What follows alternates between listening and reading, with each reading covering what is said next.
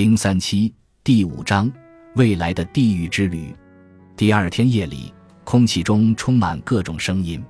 有一个很大的声音说：“我正在坠落。”其他声音在中间困惑又激动的大叫：“掉到哪里了？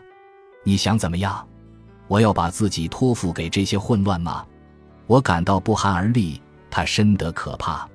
你想让我试一下运气，进入我自己黑暗的疯狂？惶惑。惶惑，不论你是谁，只要你跌落，我也会和你一起跌落。深度精神打开了我的双眼，我得以瞥见内在的事物，我灵魂的世界。很多事物已经成型，并在不断变化。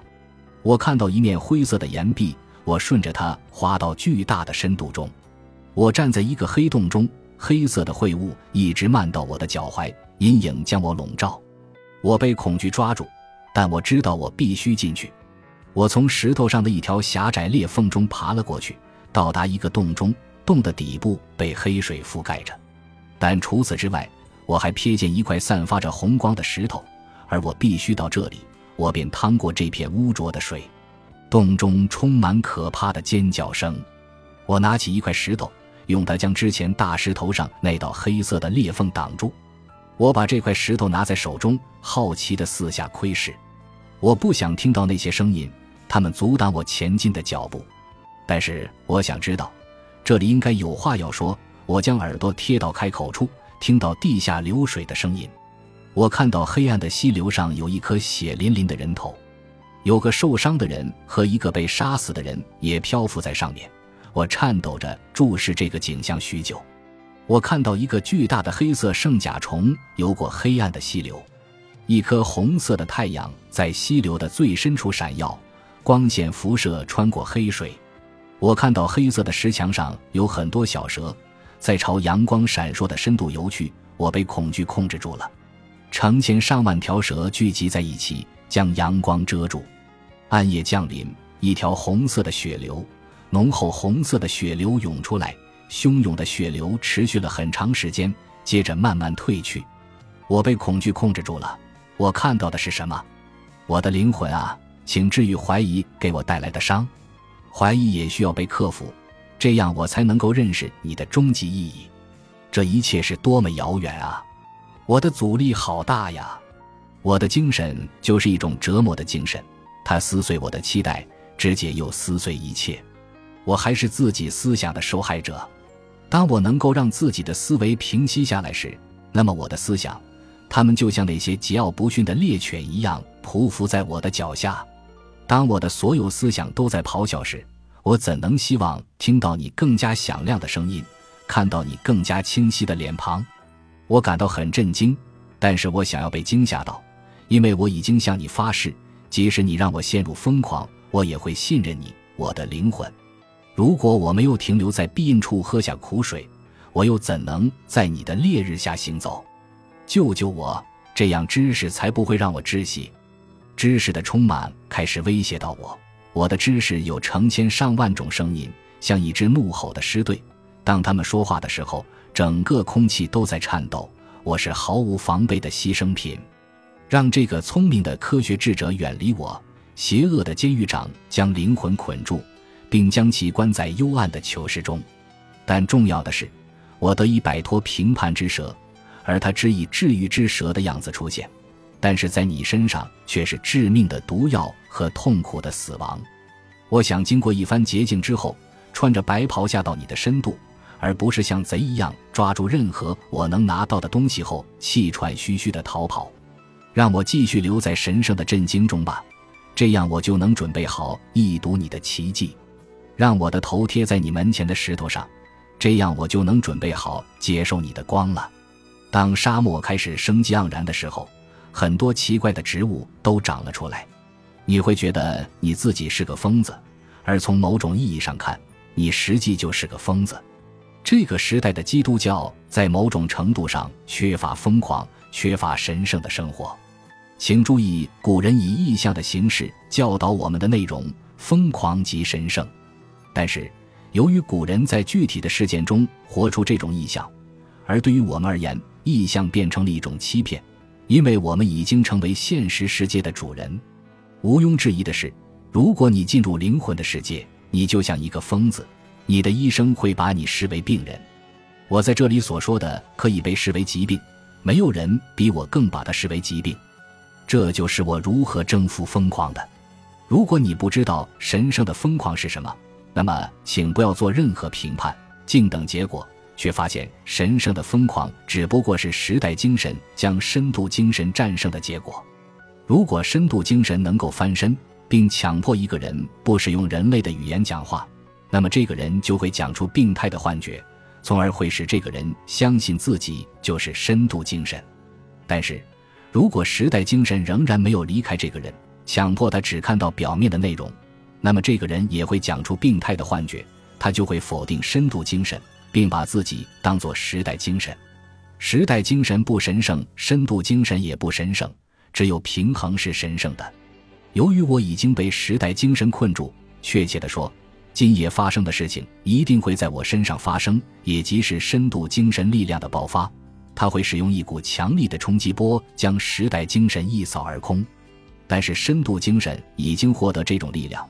因为在这二十五个夜晚中，我一直在沙漠中对我的灵魂讲话，把我所有的爱和服从都给了他。但是，在这二十五天的白天中，我把自己所有的爱和服从都给了这个时代的世事、常人和思想。我只在夜里来到沙漠中。那么，只有你才能够区分病态和神圣的幻觉。任何做到其中一个而未做到另一个的人，你都可以将他称为病态。因为他已经失去平衡，但是当神圣的陶醉和疯狂出现在一个人身上的时候，谁能够承受这些恐惧？爱、灵魂和神迹美丽又可怕。古人把神的某些美丽面带到世界上，这个世界便开始变得美丽，似乎时代精神的目的已经实现，而且比神性的怀抱还美好。世界上的恐惧和残暴都被秘密包裹起来，留在我们内心的深处。如果你被深度精神控制住，你会感受到残暴，并由于受到折磨而哭喊。深度精神孕育出的是铁、火和死亡。你恐惧深度精神也是理所当然的，因为它的确充满恐怖。你在这些天看到了深度精神具有的内容，而你却不相信这些。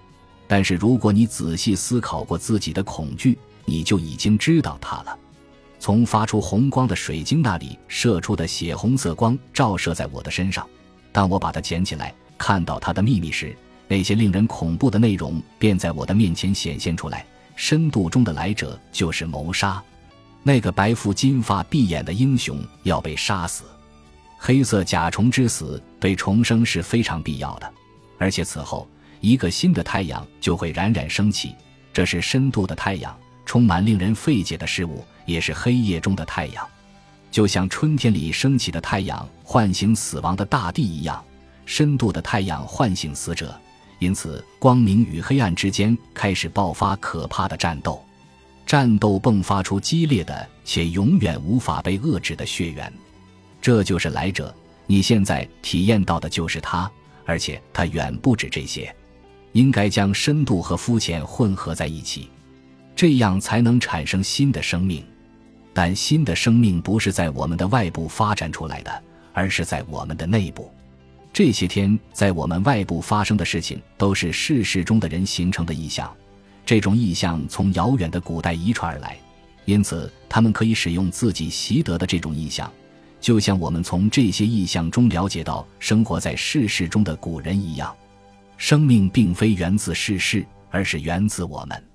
发生在外部的一切都已经存在，因此那些认为世事是源自外部的人，永远看到的是已经存在的事情，也即是看到的永远是一成不变。但是那些认为世事是源自内部的人，会知道一切都是新的。世事总是一成不变，但是一个人的创造性深度不会永远一成不变。世事并不意味着什么，世事只在我们身上有意义。我们创造世事的意义，意义永远是人为的，是我们在制造意义。正是由于这一点，我们才在自己身上寻找世事的意义。那么，来者的路便开始显现，我们的生命能够再次流动起来。那么，你需要从自己身上获得的就是事事的意义。事事的意义并不是事事的特定意义，这种特定的意义存在于学术的著作中，而事事本无意义。世事的意义是你创造出的救赎之道。世事的意义来自在你创造的世界中生命所具有的可能性，它是世界的主宰和你的灵魂在这个世界上的主张。世事的意义就是终极意义，它不在世事上，也不在灵魂中，而是站在世事和灵魂之间的神，是生命的调停人，是道路、桥梁和跨越。如果我不是在自己身上看到来者，那么我将永远无法看到。因此。我参与了这次谋杀，在完成谋杀之后，深度的阳光也照射在我身上。那些想要吞下太阳的成千上万条蛇依然留在我体内。我自己既是一个谋杀者，又是一个被谋杀的人，是祭品，也是献祭者。我的身上血如泉涌。本集播放完毕，感谢您的收听，喜欢请订阅加关注，主页有更多精彩内容。